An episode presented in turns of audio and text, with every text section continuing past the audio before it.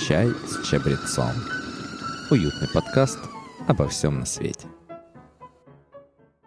Всем привет, дорогие друзья! Это подкаст «Чай с чабрецом», наш уютный подкаст. Мы амбассадоры слова «уютный», как мы выяснили это в нашем телеграме, на который... амбассадоры слова «чабрец». Да, на который вы, кстати, можете подписаться на наш телеграм. Итак, меня зовут Вадим Скоробогатов, передо мной Андрей Денисенко и Рената Бобцова.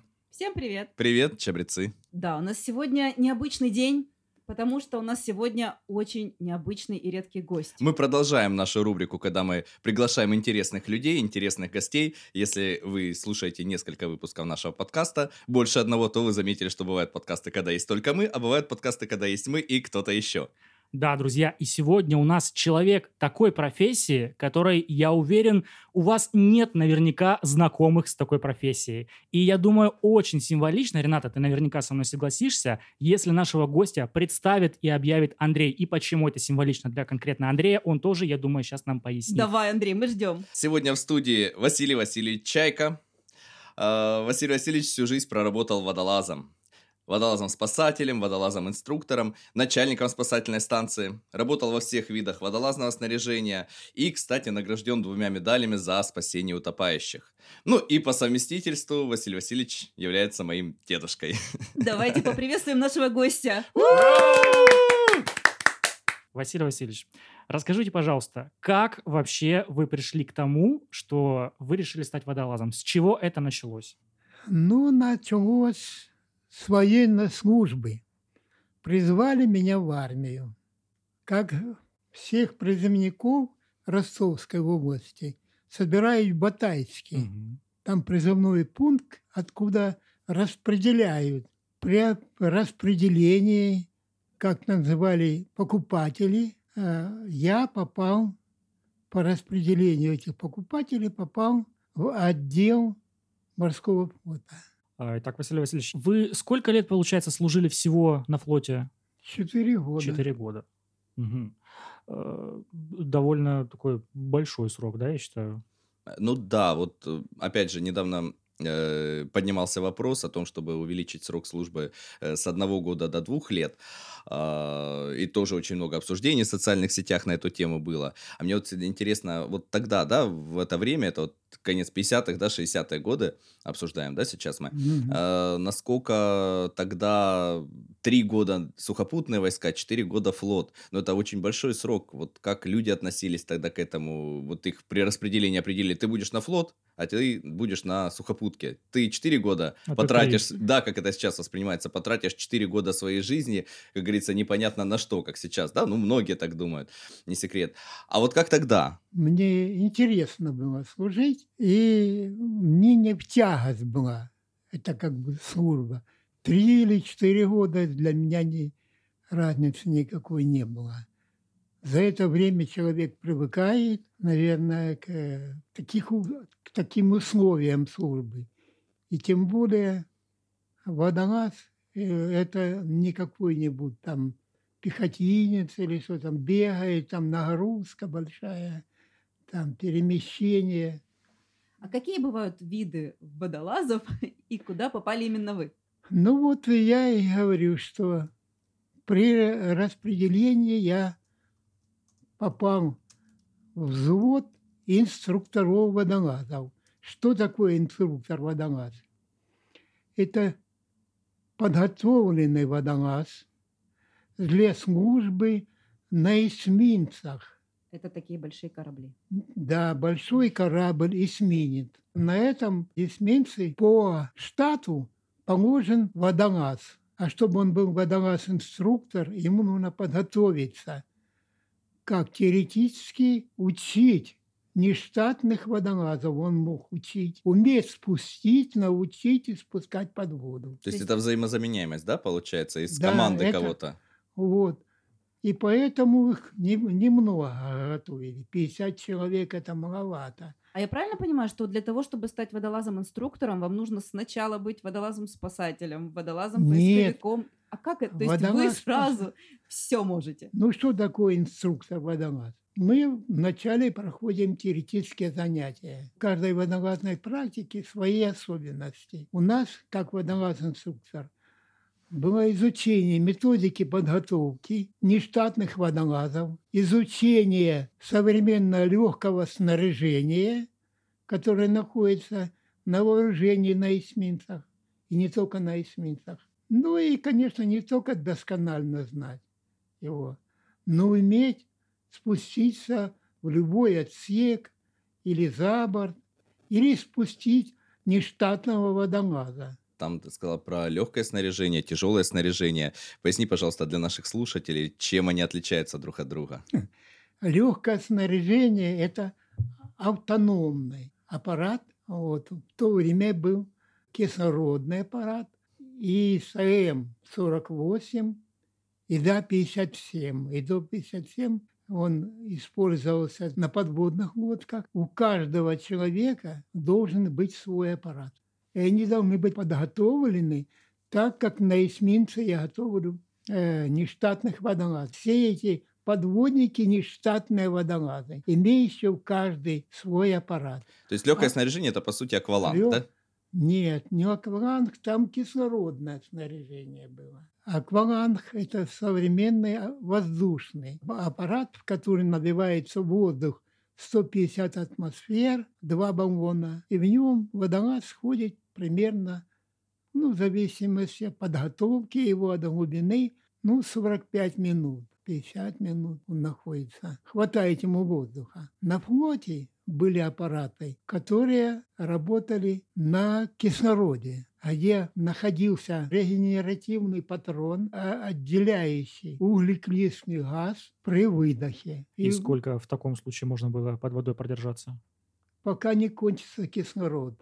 То есть условно который... бесконечно там, ну, довольно-таки долго. Не бесконечно, Конечно же, не бесконечно. Но несколько часов. Несколько часов, да. Да. Там был потом аппарат при мне, и да, 57, 57 год, значит, выпуска в котором был химпоглотитель такой, такой типа белый порошок, как зерна примерно рисовые, там чуть mm-hmm. больше. Впереди висит этот аппарат. С левой стороны кислородный баллон, с правой или наоборот, не помню уже. В середине мешок такой примерно литров 4. Воздух при вдохе проходит через аппарат, поступает в легкие, определенное количество. Там, кажется, 11 литра, насколько я помню. Вот. Я поглощаю этот кислород, мой организм, выделяется углекислый газ, проходит через трубку, проходит через ХПИ этот, отделяется да, углекислый ага. газ, а там что остается? Азот, там может часть кислорода, поступает в мешок. И так дышу до тех пор, пока мешок как бы наполнится вот так вот. Это говорит о том, что там уже скопилось достаточно азота, выделено организмом. Я делаю промывку. Промывка состоит в чем? Вдыхаешь полное грудью, побольше воздуха, и сразу выдыхаешь. Ты его не поглощаешь, кислород полностью, а выдыхаешь и там где-то там в легких остаток же есть. И вот за три раза таких вот приемов в легких получается больше кислорода получается. И таким образом дышишь до тех пор, пока, ну, наверное, не кончится воздух кислородный. Ну, а когда он качается, есть там такой байпас. Нажимаешь перед тем, как открыть кислород на кнопку. Шток заходит, зацепляется. А когда воздух кончается, он кислород, он выскакивает, давление уменьшается, и ты, если даже темно, ты чувствуешь по этому вот байпасику, что кислорода осталось только на выход, на поверхность.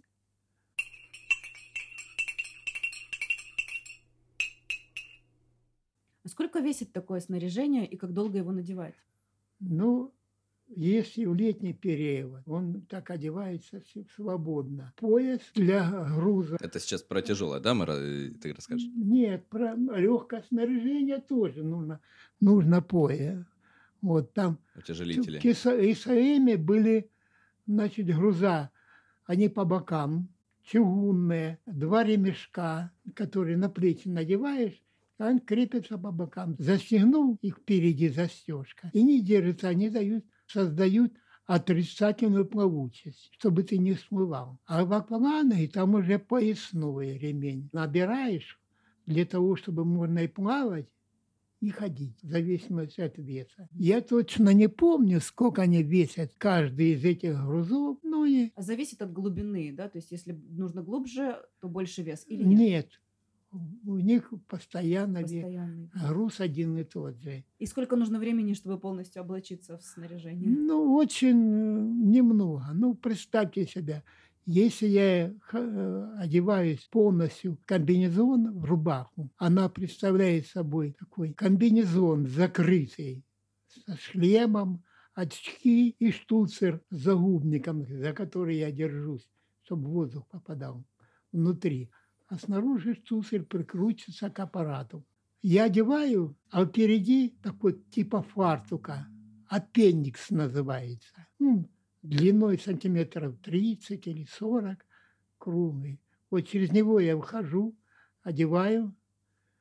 Потом водолаз, который на обслуживании, надевает сигнальный конец и начинает зажгутовывать вот этот аппендикс как можно туже замотал, и потом щелк кнопкой и зажимаешь. Вот обязательно два этих жгута для страховки. Надели, когда комбинезон, вот эту самую рубаху водолазную, они бывают зимние и летние. Отличается с чем? В зимних перчатки выполнены герметично, а в летних манжеты. Эластичные манжеты одеваешь, чтобы руки свободны были. Вот после одевания этого комбинезона или рубашки водолазной, можно сказать, как его называют, э, водолаз надевает сигнальный конец. Все, водолаз надел сигнальный конец. На этот сигнальный конец становится человек, который уже сигнальщик, который обеспечивает связь с ним и поддерживает его так, на каком нужно расстоянии и по которому сигнализируют между собой. Там Есть условный знак. Да, определенные условные знаки, по которым переговаривается между а собой. Вот, например, какой? Так ну, почему примерно? Один раз дернут, спускайся, продолжай движение, иди прямо, потрясти, стой на месте. Если срочно раз... вытаскивать, какой знак? Вот, я же отвечаю все время на... Вот. Стой на месте. Тебе надо вправо. Даешь раз дернуть и раз потряси. Иди вправо. Два раза дернуть, один раз потряси. Иди влево. И три раза дернуть, раз, два, три, выходи наверх. И потом еще есть запасной сигнал. Ну, запасной сигнал это служит для чего? Для того, чтобы ты выполнил работу и говоришь, я выполнил работу. Этот дернут, потрясти, дернут. И потом, когда сделал работу, ежишь, раз, два, три, я выхожу. Тот должен... Все эти сигналы дублируются. Как водолазом, так и обеспечиваем всем на сигнале. Своеобразная такая азбука Морзе получается. Я тоже немножко расскажу, на самом деле, ну, как мы уже объявили, да, Василий Васильевич Чайка, гость наш, это мой дедушка. Вот, и во время, когда я учился в школе, дедушка работал начальником спасательной станции в поселке Багаевка. И я летом приезжал на отдых, ну, делать нечего, соответственно, я практически каждый день с ним ходил на его работу. А, меня записали гордым названием «Дружинник спасательной станции». У меня даже удостоверение было с портретом и подписью дедушки как начальника. И... По блату, в общем, проскочил. По да? блату проскочил совершенно, да. Э, и вот, э, ну, разумеется, много чего. На самом деле, я сейчас сижу, слушаю с большим интересом, потому что, ну, казалось бы, мы очень много за все время, да, сколько мы друг друга знаем, если можно так сказать, да, общались.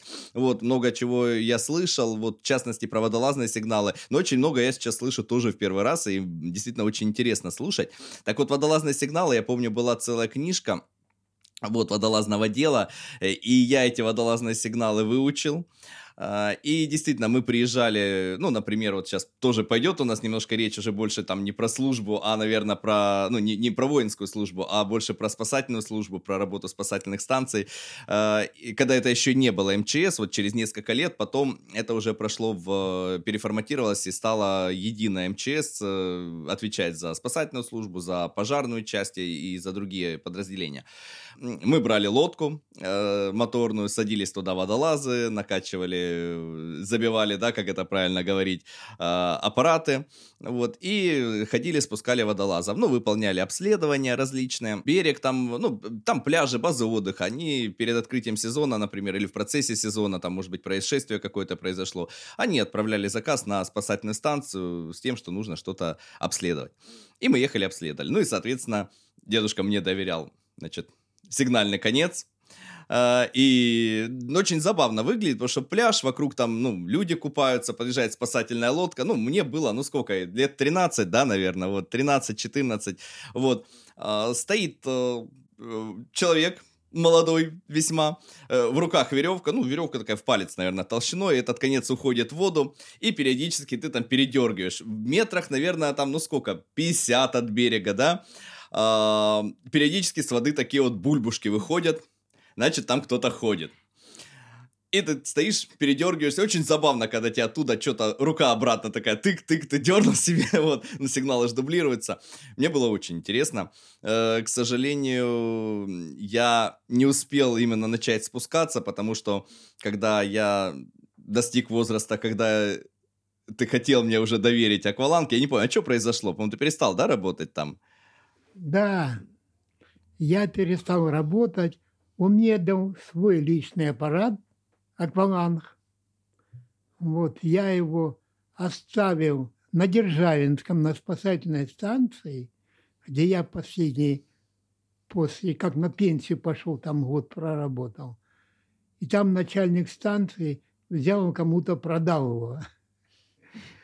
Ну, было, надо было мне вовремя его забрать домой. Ну, я все, да ладно, потом, потом. Я приезжаю сюда с, с овощами, звоню, приди, говорю, там я тебе приготовил помидоры, овощи. Он приходит и мне ставить бутылку водки, говорит, я продал твой аппарат. Спасибо большое. Да? Я, конечно, пожалел, но я ему ничего не сказал. А самоуправство, можно сказать. Я бы хотел... Ну, это тут сам я виноват. Надо было, когда закончить эту службу, забрать свое снаряжение, привезти, и пусть дома лежал бы. Вот, ну, вот Андрей а бы сейчас нырял. Спускать же водолазов или учить водолазов надо было после совершеннолетия. До этого я не мог. Конечно, я бы мог нелегально. Ну, я просто не хотел. Я Конечно. выполнял все правила водолазной школы. Тем более это внук. Вроде нужен. Вроде нужен, пригодится, да. Не, на, на самом деле правила на воде, они так же, как правила дорожного движения, они написаны случаями. Кровью. Кровью, Кровью ну или пузырями да. последними. Вот, поэтому здесь, конечно, правильно я считаю, что соблюдал. Я надеюсь, я еще удастся мне восполнить, скажем так, этот пробел в этой ну, истории. Андрей, в Египет э, поедешь, там в Красное море, там очень красивые рыбки говорят, вот там поныряешь.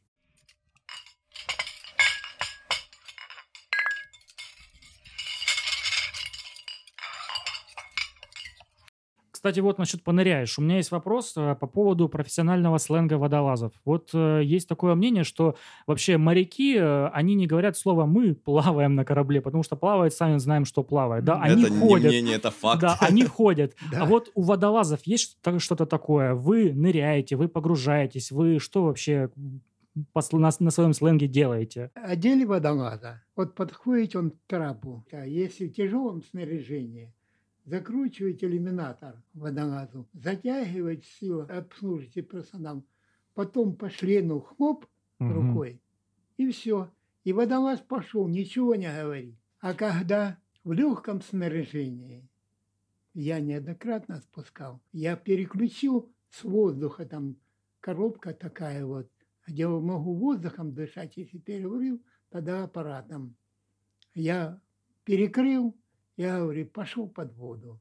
Мгм. Ну, пошел под Пошел. воду. Но если сказать «я нырял», ничего как бы страшного в этом нет. Можно, да? э, Такого никогда мы не говорили, и так вот ныряй. Водолаз возмущаться Не, не ну, начнет. Да. Да, образно там, когда там бывает, ну, как тебе сказать, когда э, выполняешь работу какую-то, периодически выходишь отдохнуть, ну, там кто-то переключил, говорит, ну, ныряй, Мгм. иди опять, продолжай выполнять работу. Вот такой вот. А как вообще водолазы передвигаются по дну? То есть вы идете, вы ползете, или, может быть, вы на четвереньках, ну, я не знаю просто вот как, э, действительно, в условиях, мне кажется, там, где река, ну, ил, там же не видно ничего. Как вы Да. передвигаетесь? Как правильно это делать? Как правильно, все зависит от грунта, от течения. В реке ходишь всегда против течения головой, чтобы не подорвало.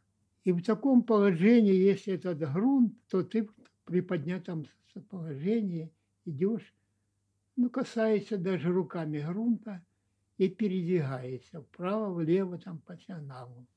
То есть, ну, почти на Практически четвереньках, ползёшь, да? Как да. ползёшь. Почти ползешь, вот в таком, понимаешь? А если в море, там течения нет, если тем более видимость есть, от, значит, на какое море. Вот Черное море там вообще великолепно. Там прямо идешь, ну, только сопротивление воды, все переливается медленнее. А какое у вас есть, ну, может быть, такое бывает, что ветки навалены, не знаю, может, какие-то препятствия на дне. Бывает такое? И как их преодолевать тогда? Ну, бывает, конечно, и неоднократно были всякие препятствия. Э, Я, например, ходил уже не на службе, там в основном видимость везде, да, а здесь, когда работал на спасательной службе На Дону. на Дону. Я лет 12 был начальником э, поисковой группы. У меня была, которая ходила машина грузовая такая с будкой, вот, чтобы можно передвигаться в зимний период времени по области. А где-то произошел несчастный случай. То ли под лед кто-то ушел, то ли утонул на реке, там, на озере.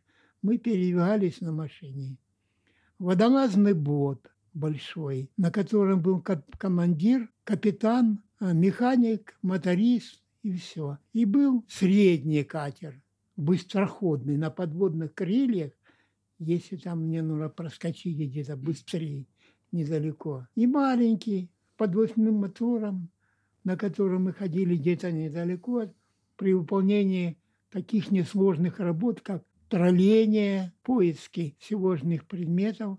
Но под, под водой ходил. Идешь, особенно по реке, видимости нет. Вот, я же не бегу. Я всегда, когда учу водолазов, я говорю, спешить некуда, ходите осторожно. Идешь, видимости плохой или отсутствие этой видимости, ты, конечно, медленно идешь. Передвигайся вправо, влево, вперед, назад.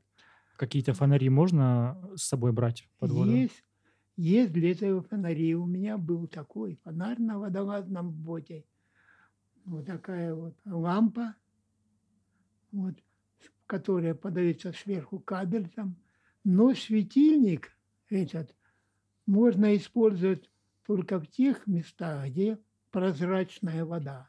А ну это как когда в туман ты едешь на машине, если ты э, плотный туман, ты фары включишь или Еще снег, хуже ты еще хуже будет, да. Почему туманки А. всегда внизу, и они другого цвета идут, как Да. правило, А если подсвечивать. как в Дону, то он никакой, никакого эффекта нет.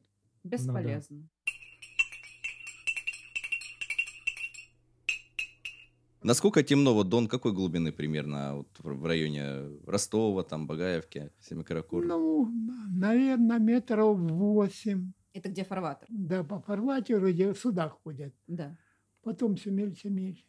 Есть поглубже. У нас, например, в Ковше, э, где вот ремонтная база. там Залив посред- Ковш, по-моему, это называется. Да, Залив ковш, да. Я просто пока ехал, я узнал, что еще есть Оксайский ковш. Там А. есть очень прикольное место. Закрепили э, в Ростове. Сейчас перебью немножко, расскажу. В Оксае, в начале Оксая, если кто нас из Ростова слушает, привет. Там э, огромная, очень длинная металлическая лестница, которая спускается к реке. Э, И там прекрасный вид, вот как раз тоже, то, э, видимо, как раз Оксайский ковш, э, и там много кораблей стоит, которые на ремонте, они там где-то там чуть ли не в полях, вот их видно, что там вот, как вот Вадим когда-то новость читал, сказал, что корабль сел на поле. Вот там вот примерно как раз так же, там, там очень красиво, можно видеть разные корабли, которые стоят на ремонте. И вообще вот, ну, наверное, в городе я себе веду такую подборку интересных, необычных, красивых мест, э, куда можно привести, ну, не знаю, человека, который приехал и хочет посмотреть город. И вот это место, Оксайский ковш, как раз это одно из тех мест, э, таких нетипичных, о которых ты даже, ну, в путеводителях не узнаешь, но которые при этом очень-очень крутые. И на этой лестнице металлической есть еще такой прикол, э, что, ну, художники подписывают свои картины, все знают, да?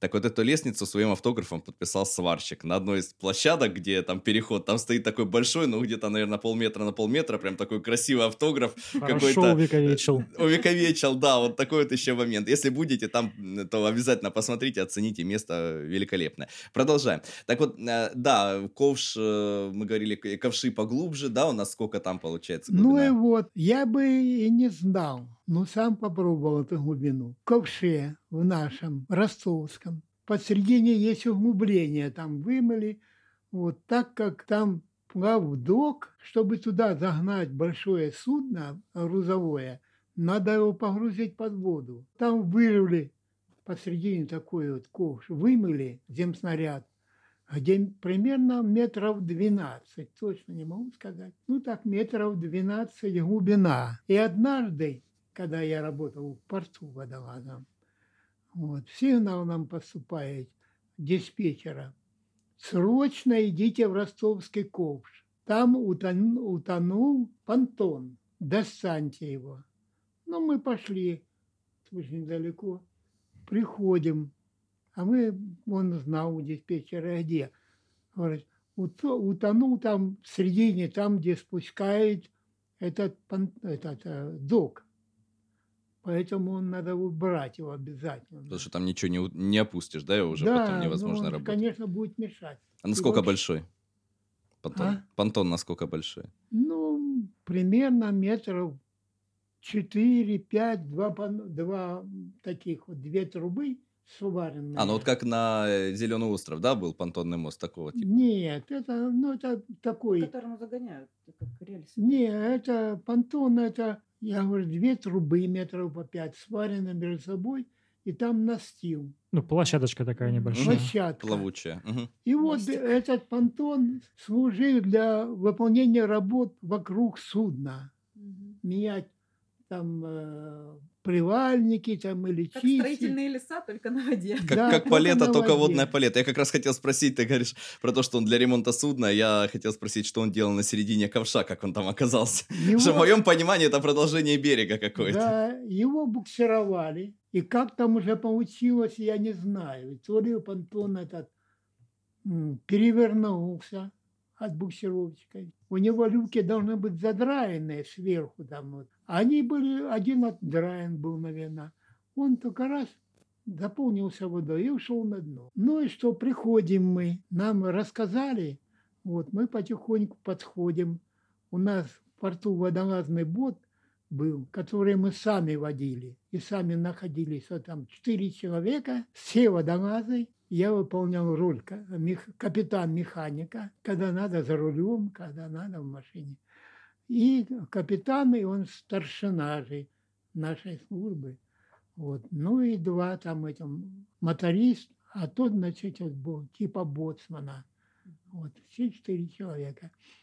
И подходим, смотрим, а наш не очень герметично закупорено.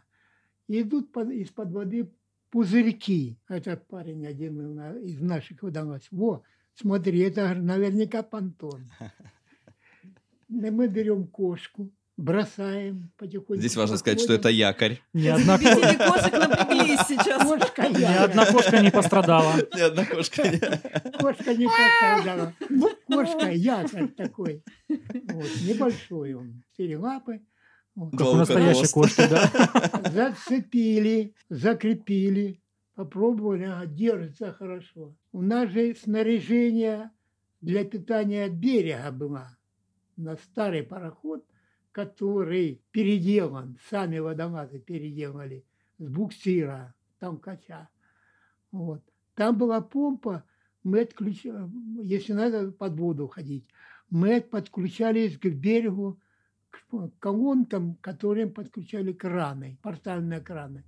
И э, помпа крутила. А тут посередине как ты? Не подключишь? А краны это нужны для того, чтобы что-то поднять с глубины? Да, Или не, чтобы ну, водолаза кра- спустить? краны, которые подключаются для выполнения работ. К этим же колонкам подключали и мы. Свою. Ну, электрические, да, колонки, получается? Электрические, Питание, да. как на пристанях. А тут посередине что? Ну что, хорошо, что у меня свой аппарат был. Я с ним так и не расставался. Заряжен всегда лежит. Я одеваю аппарат, сигнал. Кстати, нож всегда обязательно водолаза был на поясе. Это необходимая вещь. И пошел по этому концу. Натянули ребята. Я спускаюсь, иду, думаю, ух ты, смотри. Уже про- прошел на метров шесть-восемь. Думаю, пора бы, наверное, дно быть. А то нет, еще, еще иду. Ну, так примерно, я думал, метров 12, а может больше было. Дохожу, чувствую, уже кошка уже это зацеплена. Обследовала, да, понтон. Я выныриваю, опять же, по этому концу выхожу. Давайте трос. У нас же всегда тро- троса такие. Вот большие, длинные, малые. Там специальная коптерка была, где лежали эти скобы. Спускаюсь опять, обвожу там вокруг соединительных трубок, э, этих соединений, э, такая жесткая треугольная, вот, крепление, трос, и сам, как говорится, за сам зацепил, все, дернул ребята, натягивайте, сигнал дернул. Они натянули трос, я вышел по этой по, это, кошку снял, по тросу вышел, ну, чтобы не мешало. Подтянули понтон к берегу, кран зацепил и, и подняли. Это все это время, на все это ра- работу ушло очень мало времени. Благодаря того, что у меня был свой аппарат автономный. А если подключаться, целое дело к берегу. И так мы быстро выполнили эту работу. И таким образом тоже как раз проверил одно из самых глубоких мест на Дону, да? в Новокрове? Да, и вот я тогда, где бы я ни спускался по Дону, на Дону там, нигде не, не, не находил больше такой глубины. Чику? Насколько темно на такой глубине? Наверное, полностью. Когда свет пропадает, вот если вот в Дону, например. Понятно, в море там оно просвечивается лучше, я конечно. скажу, что в зимний период времени чуть просматривается, уже нет как бы взвеси ила. Сюда не ходят зимой, течение сильное, взвесь это оседает, и сейчас видно так вот на расстоянии вытянутой руки. А летом... Мутно. Ой, сплошная муть. Ну, муть она подсвечена или муть она темная? Слегка подсвечена. Слегка подсвечена. То есть ты идешь, получается, почти ползешь, еще ничего не видишь, Да, вот. и надежда э, только на мне- водолазный нож. Меня не задавали вопросы, что, э, что это самое, как препятствие. Вот так и препятствие доходишь. Уткнулся. А, а слышишь, дерево там лежит, или труба, или кусок металла. Поэтому правильно, как вы сказали, нужно не спешить водолазу. Водолаз должен ходить спокойно, без всяких там дерганий. Ну, это же на дыхание влияет тоже. Вот. Я думаю, там и не побегаешь особенно. Не запыхаешься Попробуй под побегать водой. под водой в снаряжении. Ну, которая весит. Вот, кстати, про тяжелое снаряжение тоже мы говорили. У нас просто перед э, подкастом, пока я настраивал аппаратуру, а, у нас тут есть э, в студии в нашей доска маркерная. И Рената сначала попыталась изобразить, как она видит водолаза. А, получилось чем-то среднее между астронавтом... Головастик с, хо- с хвостом енота получился. Головастик с хвостом енота, да. Очень забавно. Кто хочет на это посмотреть, заходите в наш канал в Телеграме, там есть видео. Ну и потом мы попросили Василия Васильевича нарисовать, как все-таки водолаз выглядит э, на самом деле. И вот тут картинка, где водолаз... э, Ну, кто-то видел кон- э, фотографии водолаза в тяжелом снаряжении. Для кого-то это э, со времен Жака Кусто, это аквалангисты в ласках... э, В, ласта- в ласках... в ластах Обласканные. в ластах маске, вот, с баллончиком, с э, этим вентилятором, за которым они, который их таскает по глубине, вот, а тут на самом деле такая надутая фигура с э, манишкой такой на плечи металлической и водолазным шлемом с тремя иллюминаторами. Вот это вот водолазный шлем и манишка, это достаточно тяжелая штука, тоже сколько она весит? Вот расскажи немножко, как вот э, загружает, сколько людей нужно, чтобы одеть водолаза именно в тяжелое снаряжение? Ну, груза трехболтовки. Ну, там еще и снизу груза, Ну, да, есть. Нет, Грузы, ну, они спереди на груди и сзади на спине по 18 килограмм. И на гало- галоши, на которых свинцовая подошва, примерно 5 сантиметров толщина. 45 размера. И вот эти галоши, они действительно тех 45-го, они вот застегиваются, и вот в этих галошах ходят. Они одеваются на любую глубину. глубину. Вот такое дело. Я еще не договорил, САМ, вот кислородный аппарат, он рассчитан для спуска водолаза до 20 метров. Почему? Потому что свыше 20 метров уже начинает кислород наркотически действовать на организм. И он, значит, препят может получить электровление, а акваланг современный до 60 метров, как тяжелое снаряжение, как трехболтовка. Чай с чабрецом. А вот еще водолазы дышат гелием на глубинах, да, на больших, когда еще голос Да. прикольный потом появляется. Был такой опыт? Доходил я, конечно, в тяжелом снаряжении на большие глубины. Вот. Хотя я и закончил, как говорится, отделение инструктора водолаза очень много. Года два, даже два с половиной, служил в опытовом дивизионе в Ленинграде, где проходили мы службу на всяких глубинах и всевозможных снаряжениях. Не только русских, но и иностранных. Вот еще хотел спросить, э, вы, получается, погружались, как я понял, в Черном море, на Дону. Сейчас вы говорите про Ленинград, то есть это Финский залив наверняка. Балаклава. Ну, это тоже Черное море, Балаклава Да. Да, все-таки. Крым. Где Да. еще были? Где еще работали? Может, какие-то командировки по разным водоемам, как нашей страны, так, может на быть, и за рубежом? озере. Мгм. Вот я, вот я на Балтике служил. Больше не перемещался ни на, на север там. Вот. На Черном море спускался и на Балтике. Основное время прошло мне службы. Ну, а здесь, на нашей области, мотался по разным водохранилищам поисковая группа. И даже ездил как-то раза два на стык Ростовской области и Краснодарского края. Там река Ея. Вот. Из всех речек и прудов, в которых я погружался, Ея самая прозрачная была из всех. А как же речка Подпольная? И Кот- подпольная. кот- от после, нас- после Еи речка подпольная. Тут просто в области, в районе Багаевки, между Багаевской и Елкиным, есть э, совершенно удивительная речка, действительно, под названием Подпольная. Но она не глубокая, глубина там 3, может быть, 4 метра где-то от Да, силы. Вот, но в ней совершенно прозрачная вода. Ты приходишь туда, там как раз вот тоже тренировали тогда, спускали водолазов, и ты подходишь, смотришь просто сверху, ты видишь, как там рак по полу, э, по полу, по полу, по дну ползет, значит, да, там рыбы плавают, это такой, не знаю, реально живой аквариум, уникальная совершенно какая-то среда, как э, мы привыкли, что у нас водоемы в области, ну, не очень чистые, да, и даже на там Азовское море приезжаешь, там мутная вода какая-то. Вот такие вот э, водоемы у нас есть. Здорово. Знаете, что я хочу предложить? Э, У нас в нашем телеграм-канале вчера, хотя мы достаточно поздно да, выложили пост о том, что у нас в гостях будет э, настоящий водолаз, но тем не менее некоторые э, очень быстрые люди успели таки набросать вопросы. Вот я предлагаю сейчас их и зачитать. Ну, послушай. Да. Алена спрашивает, какие самые интересные находки были на глубине? Про понтон мы уже поняли. Да, самое интересное, Ну, наверное, пон- да. понтон, Нет, я Понтон думаю, не- это я думаю, понтон это работа. Это работа, да. а находки. Однажды э, мы выполняем какую работу каждый раз весной. Э, Водолазы именно порта обследуют территорию всей набережной от Кировского до Буйоновского, можно сказать, пока идет набережная.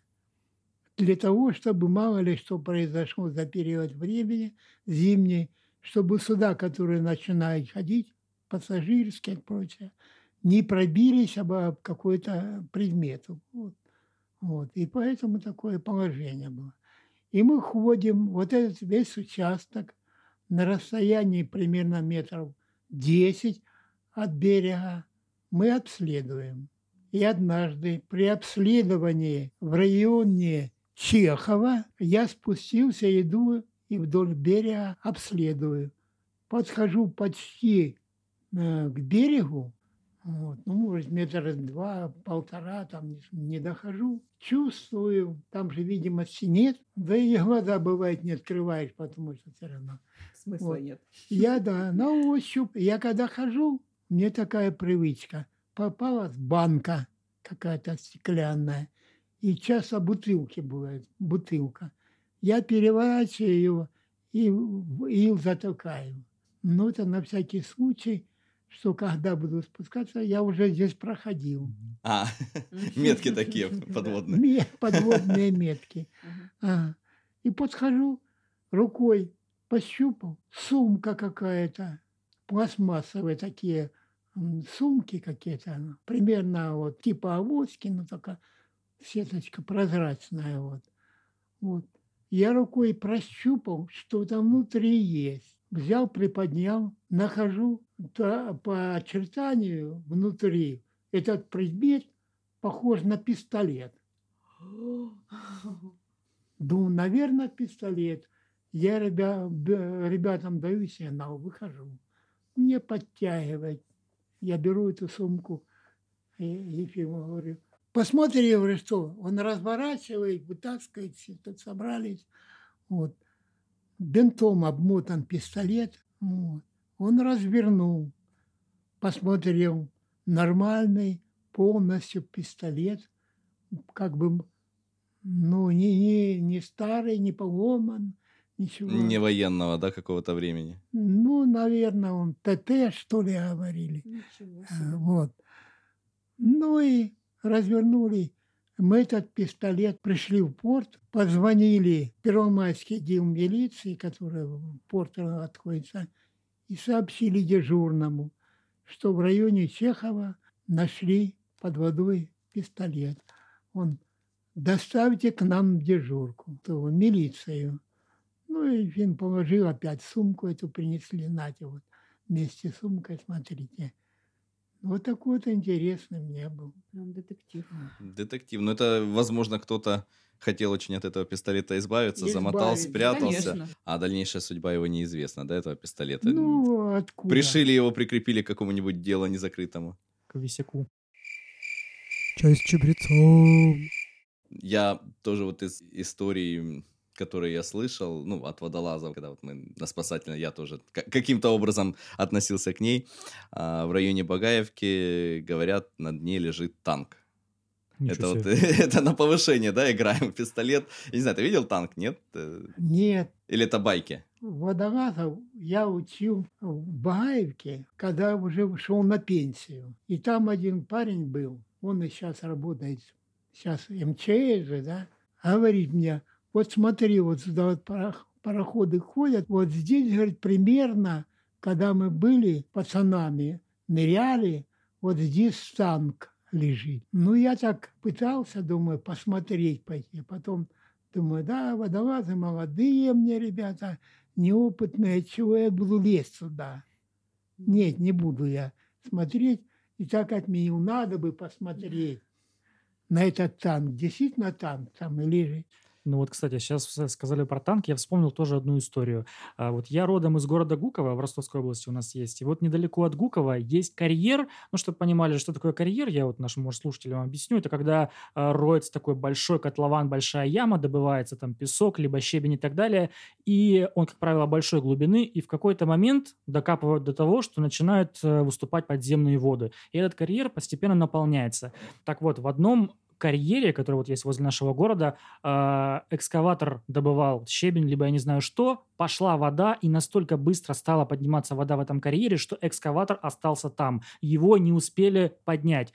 И, насколько я знаю, современные дайверы, кто вот любит с аквалангами нырять, ну, в таких больше, знаете, э, как хобби у них такое, э, это в том числе точка притяжения этих всех любителей, именно нырнуть в этот карьер, посмотреть на этот экскаватор под водой, как-то вот поизучать его вокруг под водой. Так что вот, да, бывает, ну, то, что если там даже танк, э, ничуть не, не исключаю этой возможности. А говорят, когда под Багаевкой вода сильно уходит из дона, Танк вид- проступает. танк проступает, да, кусок башни виден. Ну, не знаю, я не видел никогда, были жесткие такие достаточно ветра. Не, не, нет, он говорил, что не проступает, что на него станешь, А, стать можно и вот так вот, значит, по, по, по грудь, грудь. когда слишком верховка большая, падает вода. Это мне говорил Лапик. Это такой водолаз Лапик, который я учил. Сейчас он хороший парень такой. на- Он лучше всех ходил под воду. А Вот еще один вопрос э, тоже от нашего подписчика, слушателя, а, от Дениса. Насколько приходилось задерживать дыхание? А я бы еще, наверное, даже перефразировал этот вопрос. Насколько важно для водолаза уметь задерживать дыхание? Вы же все-таки с баллонами кислородными ныряете, поэтому насколько это важно? Я э, ходил в кислородном снаряжении. И в акваланге я ни разу не спустился в армии и даже не пытал, не пробовал и не знал, как в нем дышать. И раз в кислородном снаряжении, то я вдыхал, за- задерживал дыхание так, чтобы как бы израсходовать весь объем кислорода, поглотить. Там редко дышишь. Вдохнул, и вот потом чувствуешь уже своим организмом, что кислород израсходовал, выдыхаешь и полной вд- грудь опять делаешь вдох. А когда я пришел на спасательную службу, то тут же акваланги. И первые мои спуски. Там же тоже для того, чтобы поддерживать форму, мы спускаемся для интереса. Иногда даже спускаемся, что раков половить. Все равно практика. И раки. Вот. Приятно, Ираки. вкусно. Прак- Практика и приятно. раки. Да, Два в я- одном. Я, довольно часто ходил а, раков ловить. И я спускает мне парень, который уже работал там, значит, а я только первый пришел. Вот пускает, я делал аппарат, дошел до грунта, чувствую такой илистый, как, например, как в Неве. А я до этого не спускался в Неве. Вот. До грунта дошел. Когда дошел, на грунт стал, даешь сигнал. Дернул, я на месте, чувствую себя хорошо. Ну и пошел. Я вдыхаю же полной грудью, вот, и экономлю его, и хожу, так сказать, ну, сделал 3, 4, 5 шагов я примерно, вот если по земле, вот. Слышу оттуда сверху сигнал, как чувствую себя? Я отвечаю, «Са- чувствую нормально. Он смотрит, пузырей-то нет. Мгм. Как он А как ты себя нормально чувствуешь? нормально. Я, значит, полной грудью выдохнул, опять вдохнул всеми легкими и пошел дальше. И так все время. Когда я вышел, этот парень говорит, ну ты дышишь, как ты дышишь. Со временем э, как-то я уже переключился на воздух, уже, конечно, минут на 45 хватало. Уже прошел пузыри, пузыри, пузыри. Так что вот так вот. Ну, тренировка, конечно.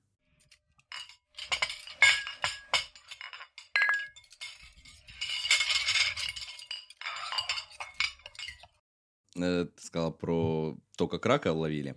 А я вспомнил фильм «Бриллиантовая рука», где там тоже был водолаз, который клев будет, это я обеспечу, как они вот делали. Вот интересно, не было подобных случаев каких-то или желания так сделать? Был по- подобный случай. Действительно был? Да, я вам сейчас расскажу. Когда я служил в этом опытном дивизионе, периодически мы выходили в залив Финский залив, и недалеко от Кронштадта там есть остров Мощный. И на рейде этого ре- острова мы там проводили всякие небольшие испытания. Там всевозможное снаряжение, там, потом системы. Ну, в общем, мало ли что мы делали. Военное, как говорится, задание было. Пришло снаряжение немецкое, дрегеровское. Это трехболтовое снаряжение, такое, как наше, похоже. Несколько есть изменения. Что-то между глубоководным и трехболтовым. Но там есть идет дополнительная инжекция, чтобы как бы легче водолазу дышать. Внутри шлема козырек, через который воздух подходит прямо к носу сюда. И получается все время освежает воздух. воздух. Вот.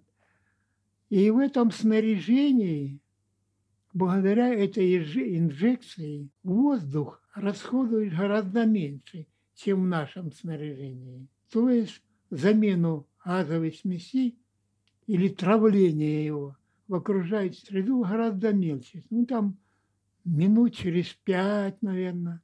Если в трехболтовке ходишь, там минута, может быть, как воздух поступает.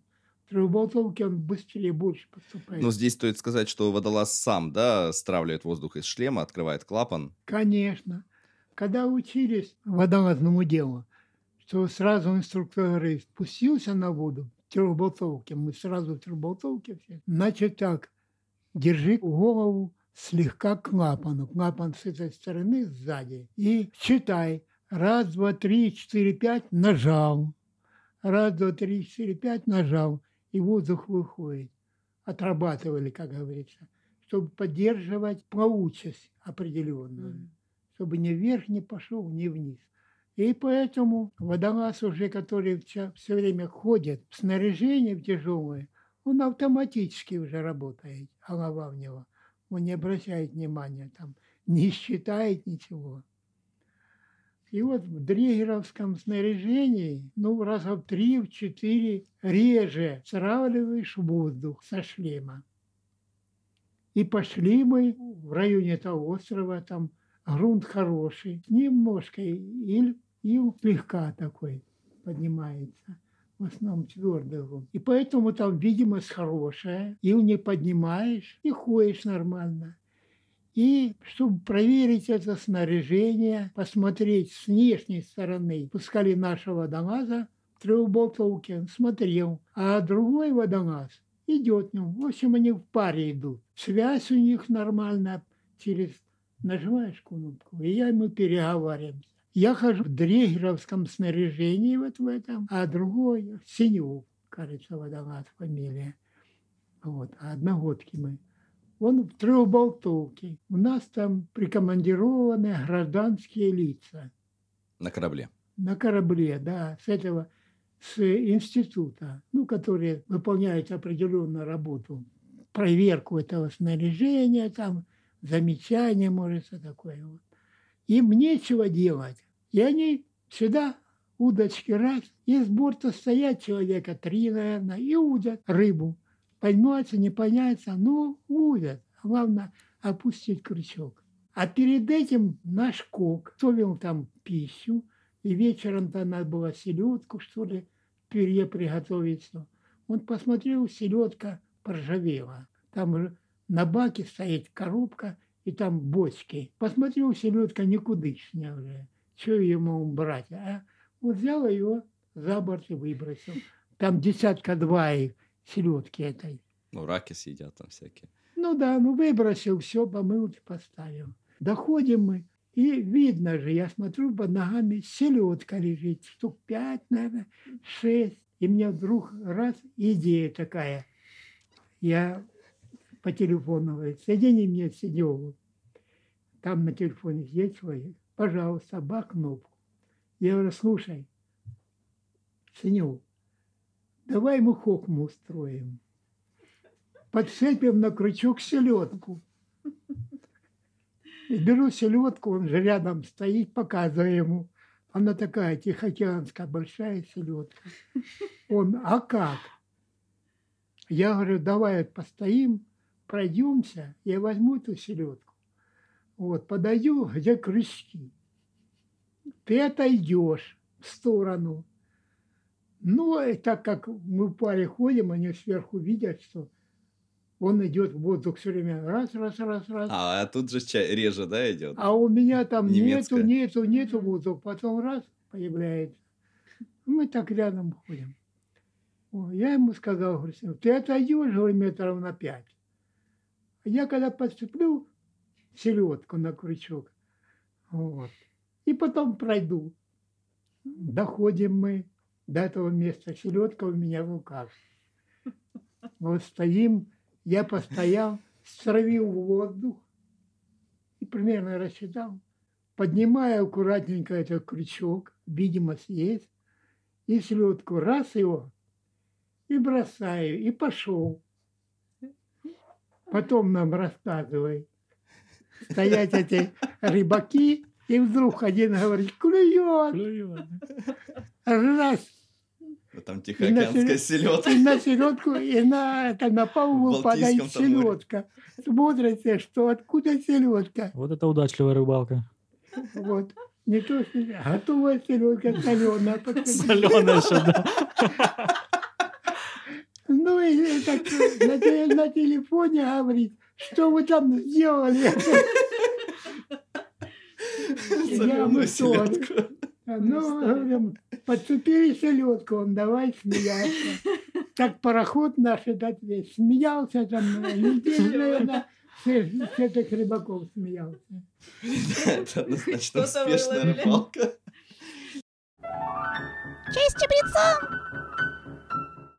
Скажите, а вот вы сказали, что важно очень да, стравливать воздух. А вот было когда-нибудь такое, что кто-то забывал стравить и вообще... Там чем- его раздуло, не знаю. Чем-нибудь вообще чревато? Было такое в моей практике.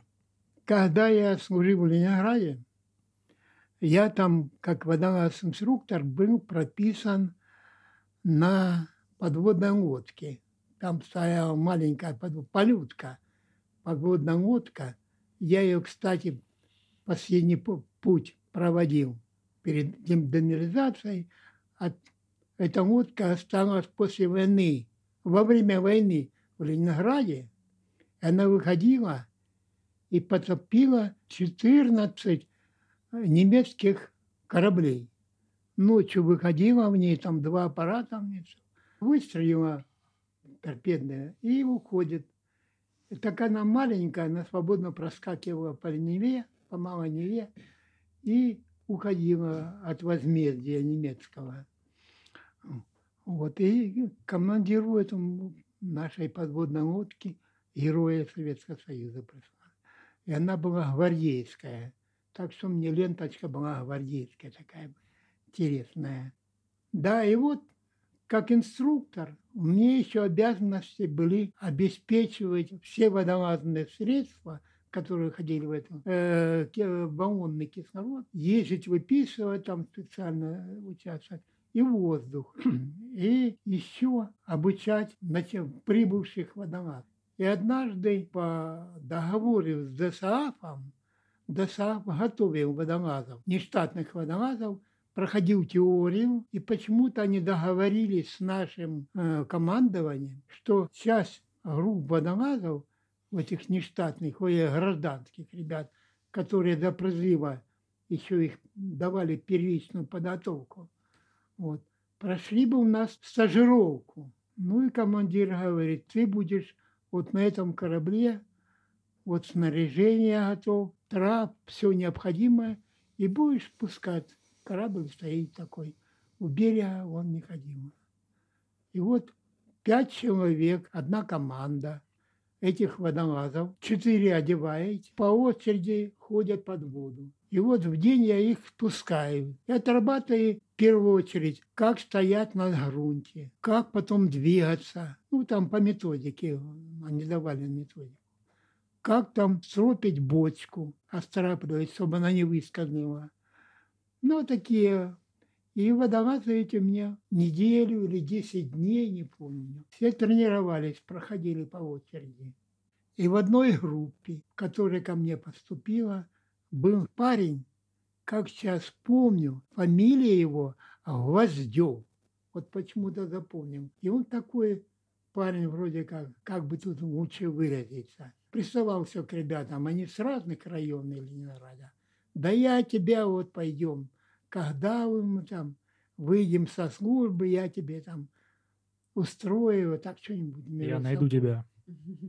В общем, Вот. редиска, нехороший человек. Да, привязывался ребятам. Ну, я только посмотрю, думаю, что-то он слишком он бойкий парень. И вот пришла очередь первый раз его спускать под воду.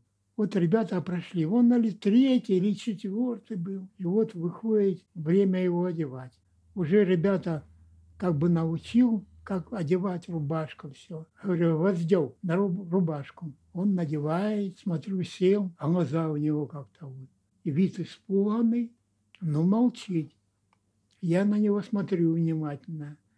Ребята взяли рубашку, он встал, растянули, раз, раз, раз, и одели. Он даже не пригнулся, подняли его, руки вставил, стоит воздел мой.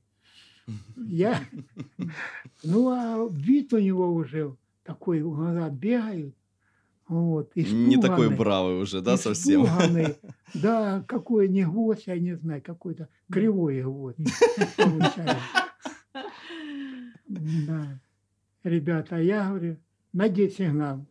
Они уже распределили, значит, по очереди. Вода раз ему надевает сигнал, веревка такая вот, которую держит. Подтянул, а потом команда водолаз на галоши. Он подходит, у трапа стоят галоши, он надевает, ребята один, каждый по одному затягивает, к трапу подходит в галошах и разворачивается, на трап становится и как бы наклоняется над палубой. А тут на палубе э, лежать груза. Груза соединены, ну, че- водолаз сзади берет, через голову раз, надевает на манишку, плечевые брасы эти, переднего и сзади. А потом затягивает нижний брас. Он становится так, поднимается на ступеньку, затягивает. Ну, нижний закры- всегда я за- завязывал. Только смотрю, чтобы он вот они опыта не имеете, все. Нижний брас – это между ног такая веревка, затягивается. Внутри это переднего браса дырка такая. Вот затягиваешь и специальный узел затягиваешь.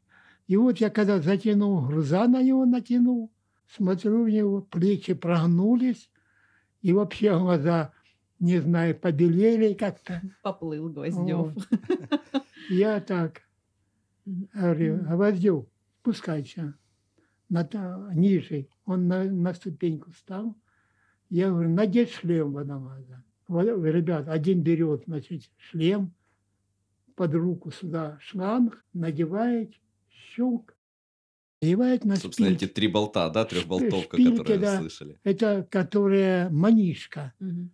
манишку на эти три болта надевается фланец, а фланец нажимается между шлемом и манишкой, тремя болтами. И ребята, он стоит, ребята уже закручивает, и звук, я же чувствую звук этих ключей, зажимающих голову, у него вообще глаза побелели. Смотрю, он чуть ли в обморок не падает. А я же рядом стою, наблюдаю. Это один единственный случай из всей этой команды, которую я учил. Там я несколько групп проводил по пять человек. А потом он должен спуститься на одну ступеньку, и я закручиваю э, иллюминатор, передний иллюминатор, он свободно лежит. Вот. Я ему говорю, Гвоздев, спустись, на, он на- спустился, наклонись. Он наклонился ко мне, я раз, иллюминатор передний, закрутил, они знают команду. Пошли ему бух, он стоит. Я еще стукнул ему. Смотрю, он одной ногой вниз, второй, третий. Дошел примерно по колено до воды и стоит. Я этому теле, а телефон лист рядом сидит. Один стоит из водолазов на шланге, один на сигнале, третий на телефоне. Вот, а четвертый там на, на подхвате. Я телефонисту говорю, скажи, пусть дальше идет. И он стал, воздух подается постоянно, а он не травит, и он начинает раздувать рубаху. И раздумывая, он, смотрю, уже руками не может за трап держаться. А что же мне делать? Я этому там телефон и э, воздух, щит, где там воздух больше, меньше. Я телефонист, говорю, стоп, воздух. Ну, как же, он как закрыл. И мы слышим оттуда рев такой дикий. А-а-а. Он стоит по, по колено в воде и орет. Как-то у него рука одна цепилась, и он падает с этого трапа по колено и заклинивается между трапом и кормой. И вот так вот чуть еще, видно, грузы перетянули его, и он погрузился вот так вот. По и грудь, все. ага. Ну, что мне делать? Надо же его как-то вытащить Страшно оттуда. представить, что у него было в этот момент вообще в голове. Ну, там, видимо, да, клаустрофобия у человека. Да, Боязнь я- воды и я вы- вместе намешалось. Выскакиваю на трап. Вот. Ну, когда выскакивал на трап, поворачивался, нога подскользнулась, я себя ободрал сильно ногу одну. Вот. К нему за шлем беру, сзади, за, а, где входит шланг, и так вот держусь за трап, тоже по колено зашел уже воду, чтобы достать до него. Вытаскиваю это оттуда, вытащил, держу, а тут как раз когда повернул, то воздушный клапан как раз над головой. Я знаю, что по воздушному клапану, когда мы в паре ходили, чтобы не соединяло тем телефон, то мы подходишь к дру- другому водолазу и переговариваемся по очереди че- через этот клапан. Через него как-то быстрее доходит звук. И я повернул за шлем, держу его, за, и в этот клапан говорю, трави воздух, трави воздух.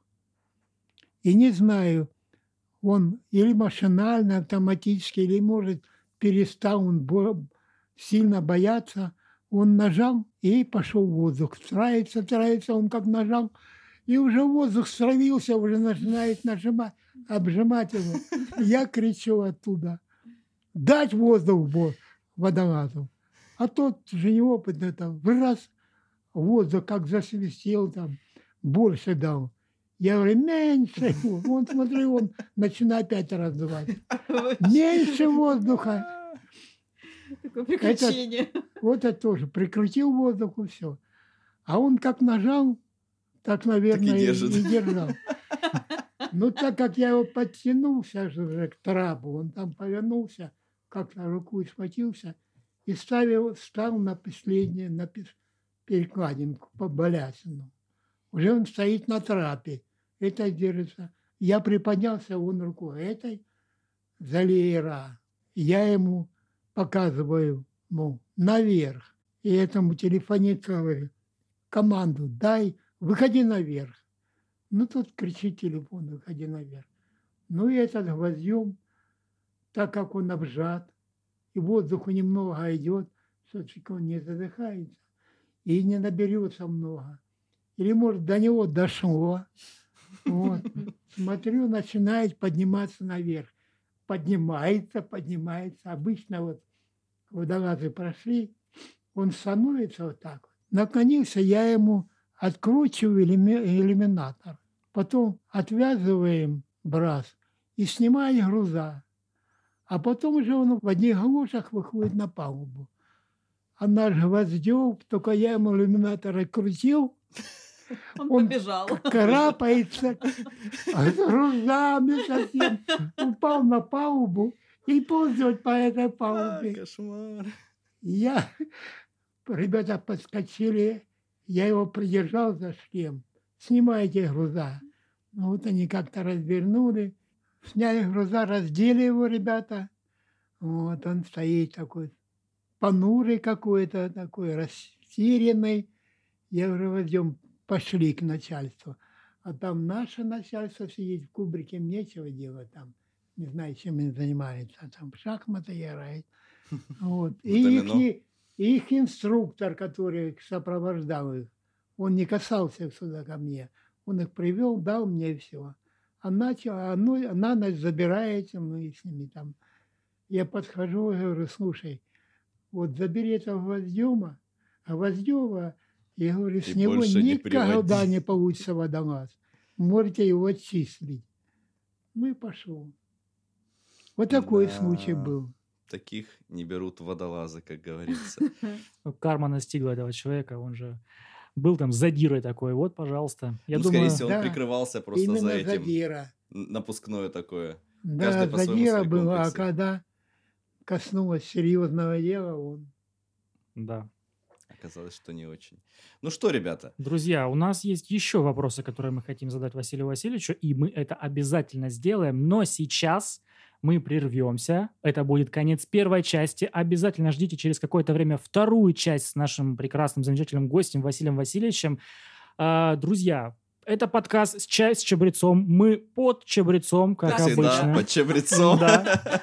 Подписывайтесь на наши соцсети ВКонтакте, в Телеграме и также добавляйте нас в избранное на всех площадках Делитесь с друзьями. подкастов, где вы нас слушаете. Да. Не забывайте ставить лайки. Обязательно делитесь с друзьями, поделитесь, перешлите этот замечательно интересный выпуск. Комментируйте выпуски, там, где включены комментарии. И следите за нашими новостями в наших соцсетях. Всем пока! Пока. Всем пока!